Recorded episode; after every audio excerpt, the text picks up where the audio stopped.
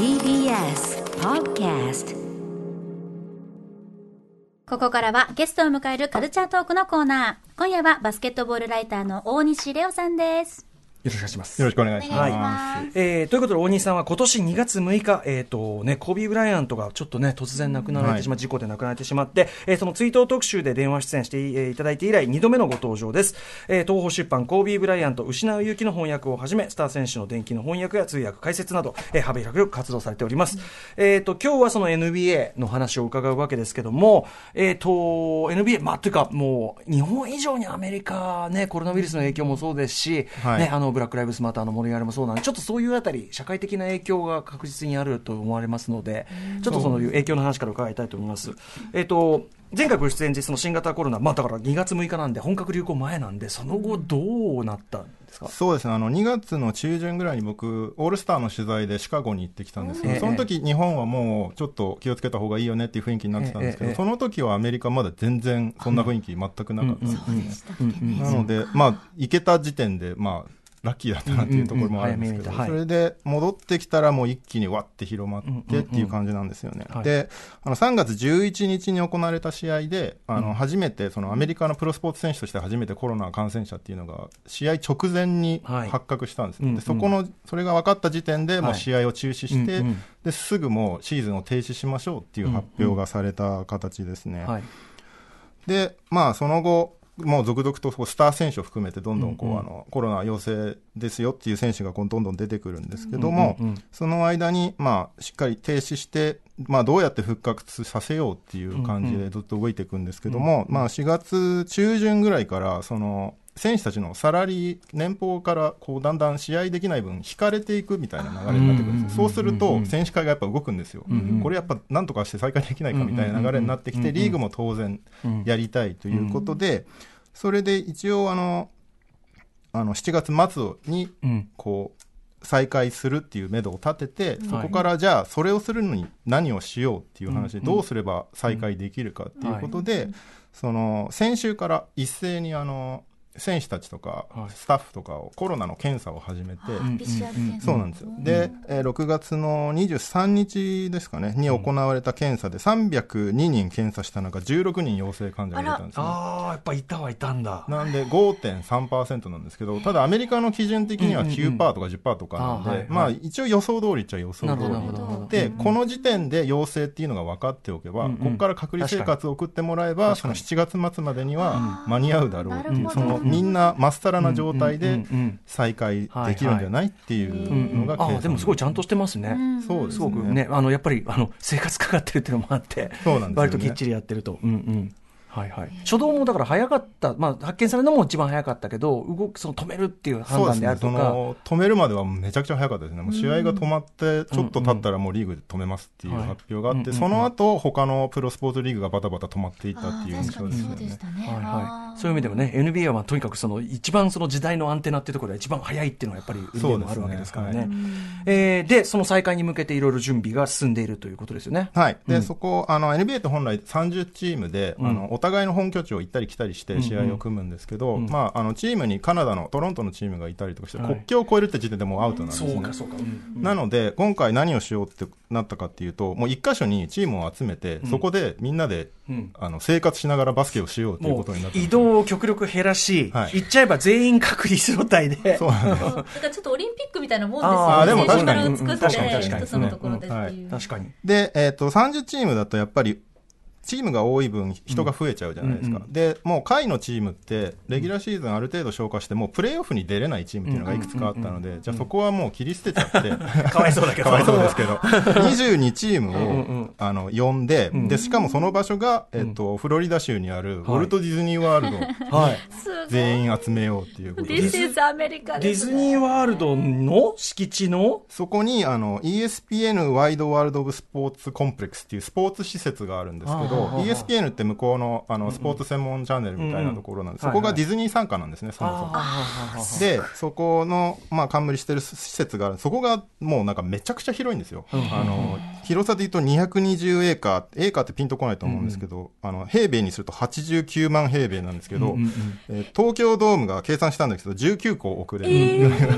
ので、もうそこ自体に野球場が16面あったりとか、で、サッカーとかをやる屋外フィールドが16面、で、あと、屋内スポーツをやる施設が3つぐらいあるんですね。なので、で、ホテルは当然あるじゃないですか、ディズニーワールドなんで。で、あの、まあ、ラスベガスとかニューオーリンズとかどっか街でやろうっていう話もあったんですけど、街ごと。あの、街だとどうしても、く、人を入れないっていうのが難しくなってきたんですね。なので、ディズニーワールドなら私有地だし、もともと NBA のパートナーなので、えいろいろやりやすいんじゃないかっていうことで、すげえな。すごだかいなら、その ESPN のその敷地内が、そこ、その期間はじゃあ NBA 借りしきりみたいなこと？そうですね、あの、まあ、もう区切っちゃうって感じですよね。うんうんうんうん。一応ディズニーワールド自体は、その遊園地自体は一般開放が7月中旬とかに始まるはずなので、うんその NBA 選手のいるところはもう本当に人を入れない。ただ、うん。どうしてもディズニーの、うん。あの、まあ、スタッフさんとかキャストさんとかは入ってきたりするんで確かにうん、そこがちょっと心配はされてるんですね。その NBA 選手たちはそう毎日検査したりとか、なるべく綺麗な状態を保とうっていうのはできるんですけど、そので出入りするスタッフさんとかがちょっと心配だなっていう声とかコスト測れね、かけられないのもあるから。ね、それにしても、でもやっぱ通常の、通常では考えられない整い方ですよね、やっぱりね。なんじゃできないですね。それインフラっていうか、それがないとできないかうんら、まず場所がないと。場所がない、設備がない。うん一応これをあの NBA で NBA バブルって呼ばれてて、うんうん。要は透明な膜を張って、はいはい。その中でみんなで生活しましょうなんかもう、バリケードみたいな。SF みたいですよ。だからその中はもう NBA だけみたいな。そうなんですよ、うんただ今フロリダって感染者数がめちゃくちゃ高くなってきてて、あーなんかか。すごいディストピアみたいな感じになっちゃうんですよね。だから外はもううわーってなってるのに、中だけ無菌状態があって。状態でバスケットボールやってるぞあいつらみたいな感じになっちゃういやー可能性があるんで、その辺の社会的な情勢も見つつなんですけど、一応流れとしては、もう再開行くぞっていう雰囲気になって。ますなんかいろんな意味でさすがアメリカと言うべきか。うんなんかすごい気合を感じますね、この設備。まあそのいい意味でも同時にそのやっぱ周りは大変なことになってんのにってなんかその感じもなんかアニメリカのね極端な感じっていうか。本当ですね。うん。であとはそのどうしてもその一日中、うんうん。一日中どころかまあ2ヶ月3ヶ月近くチームによってはいることになるので、えええまあ、閉じ込められてるみたいな雰囲気になっちゃううんとうんさすがに反発が出ちゃうので、ええ。その辺をなるべく組んであげないといけないので、うんうんそういう娯楽的な要素とかもすごいなんかもう100ページぐらいのルールブックを作って、これはやっていいこれはやっちゃダメとかいろんな契約の国アメリカ。バスケ、バスケをやってない時間の方が長いんですよ、うん一日って絶うんうんうん対に。なので、その、それをどういう風にやればいいっていう。例えばなんか、卓球はダブルスだと密になるからシングルスでやってくれとか。そんな細かいとこまで。あとはポーカー、ポーカーしたいならやっていいけど、トランプカードは、あの、うん。毎回捨ててね、みたいなルールだったりとか、いろいろ。で、あとは、結構、あの、いいポイントとかもあって、うんうんうん。あの、マーベルのうん。映画、ブラックウィドウとか今公開延期になってるんですけど、まあディズニーのはい。持ち物になるじゃないですか。で、映画館当然あるんで、そこをもう先行公開して見ていいよ、みたいな。なんか身近な特典だけど確かに普通は味わえないもんね。に特別。やったーだって。NBA スタープレイヤーズがやった。ーブラックウィドウ先だ。へなので、なるべくその、うん。閉じ込めてバスケをさせてるっていう感じにしちゃうと、ん。見た目がまず良くないんです確かにね。そのエンターテインメ NBA ってオーナーがほとんど白人の人で、ーで、オーナーは来ないわけじゃないですか、このバブルの中に。で、その70%以上が黒人の選手のリーグで、バスケやらせてみんなを楽しませるっていう構図になっちゃうと絶対ダメなんですよ。確かに。そうか、でも、その構図を気にする、ね、ちゃんと気にするってとこも NBA でもあるそうですし、ねうんへえ、まあ、確かに、確かに言われてみれば感じ悪いです。それこそディストピア SF になっちゃう。そうなんですよなるほどなもちろんお客さんは入れないですよね。はい、そうですね。無観客で配信全で部配信でやるっていう形ですね。なんかもう社会実験ですね、でもね、ちょっとね。そうですね、うん。逆にリーグ側も今回、いろいろ多分試せると思うので、うん。そのギミちょっとしたコート上のギミックだったりとか、はいはい。こういうふうに撮影したらとか、こういううん試合中にこういうことやってみたら面白いんじゃないかとかっていうのを、割と実験できる場にもなりそうだなシーズン中にどんどんそういうのも演出も進化してきそうですよね。そうですね、うん。逆にそのシーズン、来シーズン以降、シーズン途中にトーナメントをやりたかったら、一箇所集まってできるじゃんみたいな実験になったりするあので。ー確かに確かに。うんうん。いや、でも選手の皆さんはどうですかね。素晴らしい環境だと思いますけど、やっぱりメンタル的にもなかなうんか。家族とはね、だって。そうなんですよ、家族はそのプレーオフが始まって、最初、8試合ずつやるんですね、その22チームが。うんうん。で、その順位を最終決定させて、そこから上位16チームでプレーオフに入るんですけど、うんうん。プレーオフの2回戦から家族を呼んでいいっていうルへー。ルで。ーうんうん。あ減ったところでね、ある程度ね、そうなんですやっぱコントロールできないとってことだでもそれまでのストレスとか大丈夫なのかなっていう心配はちょっとありますけどね。いやーでも世界的にちょっとね、あのーあれですね、め類のないやっぱり、ね、アメリカのスポーツの中でもやっぱり特にプロスポーツの中でも進んだ試みですもんね、NBA ね。そうですね。はい。さすが NBA ってわけですね。うん。えー一方ですね、これも NBA 選手ね、ちょっと積極的に関わっている方もいらっしゃいますけど、えっ、と、6月のね、えっ、と、あのミ、ミネアポリスでのジョージ・フロイドさん、えー警官の暴行によって、えっ、と、まあ、殺害されてしまうというかね、えー事件、それ以降の、まあ、デモの広がりというあたりのブラック・ライブスマター運動、えーこちら NBA やっぱり、あの、黒人選手も多いですし、はい。やっぱり大きく関わってますか？そうですね、うん。あのもう選手たちとかが、スター選手を筆頭に積極的にデモに参加してたりとかしますし、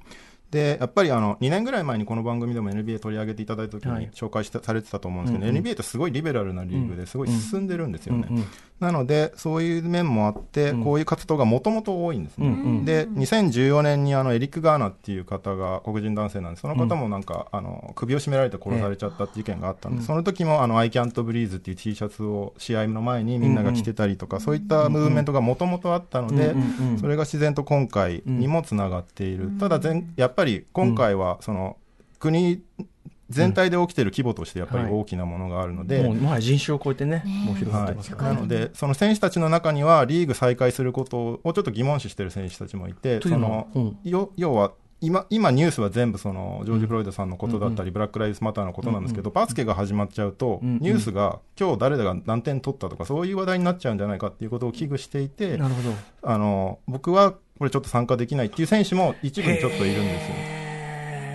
すよ。そうか、そういうエンターテインメントに目をそらすことになっちゃうと。そうですねんんんただまあ、その、まあ、レブロン・ジェームズとかスター選手がいるんですけども、彼らはバスケやりながら、むしろ、うん。あの、世界的に注目される場になるから、うんうんうん。うんそこでいかにブラック・ライズ・マターを主張できるかっていうのも重要なんじゃないか、一緒にできることなんじゃないかっていう主張のもと、えーまあ、やる方向に動いているっていう感じですね。うんうんなるほど。なので、あの、コート上にも、ブラック・ライズ・マターっていう文字を入れたりだとか、うんうんあの、バスケのジャージ後ろみんな名前入ってると思うんですけど、うんうんうん。そこを逆にブラック・ライズ・マターって入れたりとか、そういうメッセージ性のあるものに入れたりとか、その、一目でパッと見て、バスケ、うんただ見ようと思った人にも伝わるような環境を作れるんじゃないかっていう案が今、いろいろと協議されている状態ですね。もうでもその議論がなされる時点で、やっぱり NBA っていうか、他のアメリカのプロスポーツとはやっぱり全然レベルがその意識のところと違いますね、やっぱね。そうですね。だから今後も、その、大統領選挙が近づいてるじゃないですか。で、あの、選挙自体にも今黒人の格差とかってあったりするんですね。それを、その、アトランタ・ホークスっていうアトランタにある球団が、その、投票所を、うちの本拠地アリーナをでっかい投票所として使っていいですよっていうふうに開放して、要は黒人の住んでる地域って投票所がちゃんと運営されてなかったりして、あ投票すらささせてもらえないような環境だったりするんですよ。それをもうチームが先導して。あのそういうムーブメントも変えていこうっていうのをどんどん動いている状態。まさにブラックス、ブラックライブスマターの今回のその広がってて、みんながちゃんと意識している部分っていうか、そのね、あの、システマティックレイシズムでしたっけ？その、はい。あのね、要は、あの、目に見えない部分で、そもそもスタートラインとか、その社会的な、その構造とかによって、もうそもそも差別に押し込められるようになっちゃってるってところも改善していこうっていうところに行ってるってことですよね。そうですね。うん。はい。いや、すごいな。さすがだな。さすが。力がある、パワフル。NBA って感じですね。はい、ということで、まあ、えっ、と、今、社会状況、現在のね、アメリカの社会状況と NBA の関わりということを、大西さんに伺ってまいりました。えー、で、ここから先、えー、ぜひですね、再開後のリーグ、まあ、わ私も含めてですね、まだまだ、その、NBA 弱者というかね、えー、バスケットボール弱者の我々が、ここにちょっと注目したらいいんじゃないかというあたり、大西さん、ぜひ教えてください。はい。えっと、NBA って、大きく分けると、見方が3つぐらいあるんだと思うんですね。うんうんで、1つ目が、その、スター選手を追いかけるっていう。うん。で、2つ目が、チームに注目する。はい。で、3つ目が、そのシーズンのストーリーラインを追うっていうのがあると思うんですよ。うんうんなので、その辺をちょっと紹介できればと思うんですけども、はい。1個目一番分かりやすいのが、やっぱスター選手を追いかけるっていうのがあるんですけど、あの、ミルウォーキーバックスっていう、今シーズン今のところリーグトップのチームなんですけど、はい。そこのヤニス・アデト・クンボっていう選手がいるんですけど、ヤニス・アデト・クンボ。はい、うん。あのナイジェリア人の両親でギリシャ生まれなので、うんあだ名がグリークフリークっていう、まあ、うん。ギリシャの超人っていう、はいはい。この人何がすごいってあのウィングスパンってわかりますか、ウィングスパン。ウィングスパンってこの手を広げた時の長さのことなんですけはあはあはど、まあ、一般的に、はい。まあ、プ身長プラス5センチぐらいって言われてるんですけど、この選手そのウィングスパン身長がそもそも211センチぐらいあるんですけど、うんうんうん。ウィングスパンが221センチだから3センチぐらいあるんですよ。なので腕がとにかくすごく長いんですよ、なので腕が長いと何がいいって、その当然リングに向かって得点するスポーツじゃないですか、うんうんうんなんで速いとか爆発力があれば早く到達できるっていうのがあるんですけど、はい腕が長いと単純にその分早く到達できるんですね、うんうんまあ、はい。タッチできる。はい。うんなのでこの選手ハーフコートから1回ドリブルしただけでダンクしに行けちゃうあ、ドンダーンでもいけちゃう。はいはいそうか、そうか、そうか、そうか。はいはとんでもないい。でかさ。うんうんうんなんで、この選手見てると NBA ってなんかすごいところなんだなっていうのが、ルール、そうそうルールわかんなくても、なんかこの人すごいってなれるっていう。本当アベンジャーズの中の一人。特殊能力。ねまあ当然ガードっていうかね、こう止めるのもやっぱりね、そうね止め広げたら、今、今腕伸びたよね、あの人。印象を受けちゃうような。そうか、通常であればありえないところに手が伸びているみたいな。へー。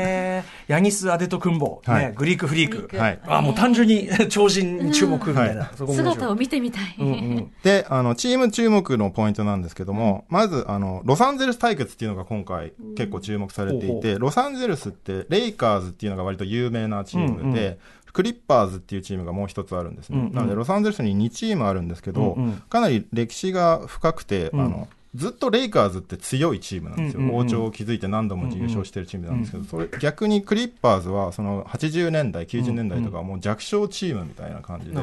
そのすごい差だったんですね、だからレイカーズ人気の方が圧倒的に強いっていう。で、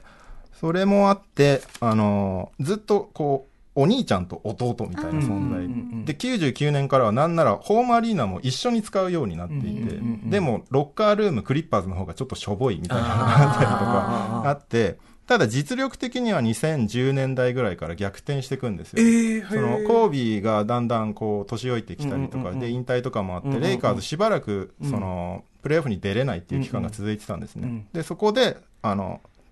今シーズンはそのレブロン・ジェームスっていう絶対的スターと。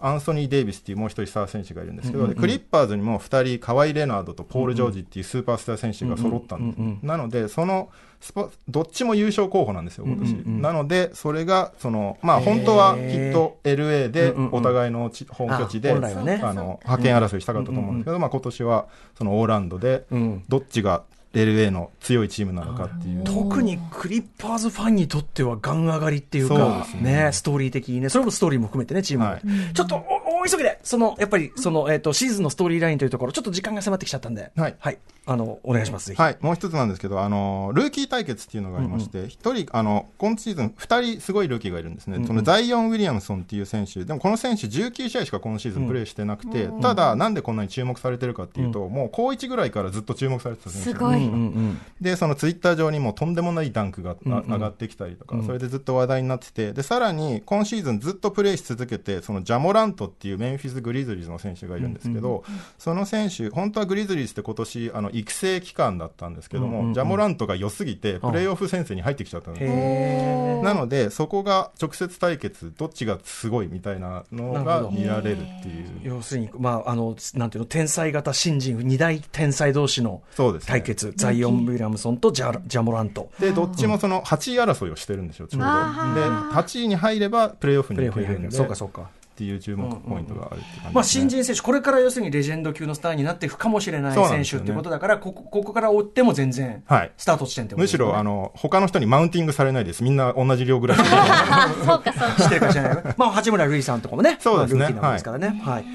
やー、ということで、ちょっとあっという間に、いやー、さすが大西さんも話の密度がすごいから、もう。いやーもっと喋りたかったすいません。いや、でも、あの、NBA これからほら、あの、シーズン再開するわけだから、そうなんですよ。定期的に、それははいお話伺わせてください、ぜひよろしくお願いします、はい。ということで、えー、大西さん、お知らせことなどありますか？そうですね。あのこれどこで見れるっていう話なんあ、ですけど。そうそう、それなんですよ。あの楽天の NBA 楽天っていう、そのサブスクリプションのサービスがあるんですけども、そこでそのシーズン、プレーオフって見れるようになってるので、そのライブでも見れますし、オンデマンドでも見れるようになってるので、はいそこに登録すれば、あの見れるようになってるます。はい。今、日本で一番見やすいやっぱこういうことですかね。そうですね、はい。楽えー NBA 楽天はい、あとはニュースを追いたければ、その僕、自分の宣伝で申し訳ないええもちろん全然全然それそれこそ YouTube でバスケットボールダイナーっていう番組をやっていて、はいはいそれであの毎週 NBA ニュースをなんかこういう感じで説明したりしてるので、それも一緒に見ていただければ状況とかも把握できるかなと思います。はい。ありがとうございます。いや、あのすごい我々初心者にも分かりやすく伝えていただいて本当にありがたいです。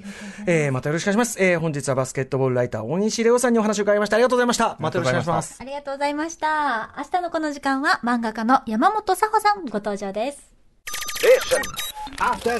Junction.